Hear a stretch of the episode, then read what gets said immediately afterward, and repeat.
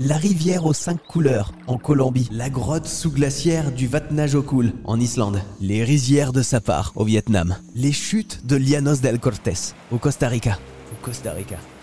Sur notre planète, il existe des lieux magnifiques, improbables, insolites. Et on peut découvrir leur histoire dans le livre de Brice Gruet, géographe les 100 lieux à couper le souffle. Alors Brice Gruet, ce qui est génial dans votre livre, c'est que non seulement on peut voir ces 100 paysages euh, à couper le souffle euh, en images, mais qu'en plus, vous nous racontez leur histoire. Il y a aussi euh, des mythes que vous racontez. C'est finalement lié, l'histoire et la géographie. Ben oui, alors en fait, les deux marchent ensemble, hein, pour être tout à fait honnête. C'est-à-dire que quand on gratte un peu la géographie, on retrouve le passé, parce que souvent, ces, paysages-là, ils ont mis du temps à se construire. Et puis, c'est lié à, à l'accumulation, encore une fois, de, milliers de regards, de visites, etc.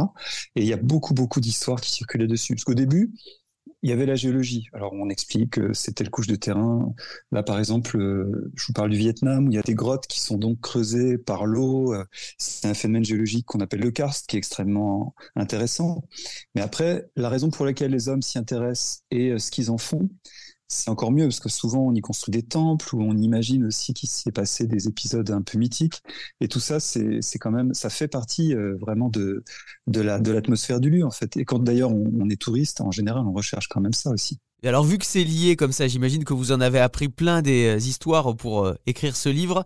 Euh, est-ce qu'il y a une histoire en particulier qui vous a marqué, que vous aimeriez nous raconter? Oh, Oui, oui. Alors, c'est un endroit, en fait, pour le coup, que j'ai pu visiter. C'est ce qu'on appelle la, grotte de la Sibylle, qui se trouve près de Naples. Et c'est un tunnel qui a été construit par les, Grecs pendant la période archaïque, en gros la période d'Homère. Et c'est un endroit où on plaçait une, une prêtresse qui euh, racontait l'avenir. Et quand on va sur place, euh, c'est près de la mer. Donc on a une vue déjà sur, euh, sur la, la, Méditerranée qui est, qui est, magnifique. Et surtout ce tunnel un peu triangulaire comme ça, on a l'impression d'être en même temps dans une sorte de film de science-fiction parce que c'est très étrange comme forme. La roche, en plus, c'est une roche volcanique, c'est du tuf, qui est assez facile à creuser parce que c'est un peu comme de l'éponge, de la pierre ponce. Et tout ça réuni, ça fait que on s'imagine tout de suite des tas de choses, même sans connaître à la limite ce qui s'y est passé ou ce qu'on en raconte.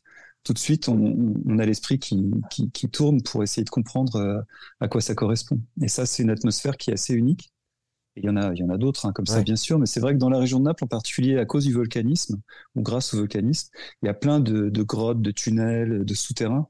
Alors ça, ça, ça féconde l'imagination euh, très très vite. Les trois mots-clés euh, de vos livres, euh, Les 100 lieux à couper le souffle, c'est vraiment étonner, surprendre et émerveiller. Hein. Oui, oui, c'est ça. en fait, le, point de départ aussi, c'est que en ce moment, il y, a, quand même beaucoup de discours très très pessimistes sur la Terre, très alarmistes, où vraiment euh, c'est plus la peur ou l'angoisse qui, l'emporte.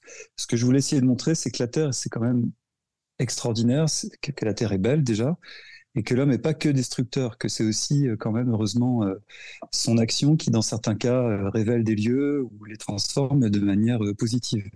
Et ça, je voulais quand même que les livres en témoignent parce que bah pour que ça fasse du bien aussi, hein, tout simplement. C'est-à-dire que, en plus, le, alors le premier euh, livre, il est sorti euh, avant le confinement, mais il y en a un, celui sur les îles, si je m'abuse.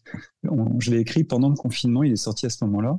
Et l'idée, c'était que vraiment les gens puissent euh, se, détendre et s'émerveiller justement en voyageant au moins par un livre, parce qu'on pouvait pas vraiment voyager à ce moment-là. Et avec ce livre, c'est clair qu'on peut vraiment voyager virtuellement. Je suis en train de le feuilleter et je peux vous dire que les images sont vraiment à couper le souffle.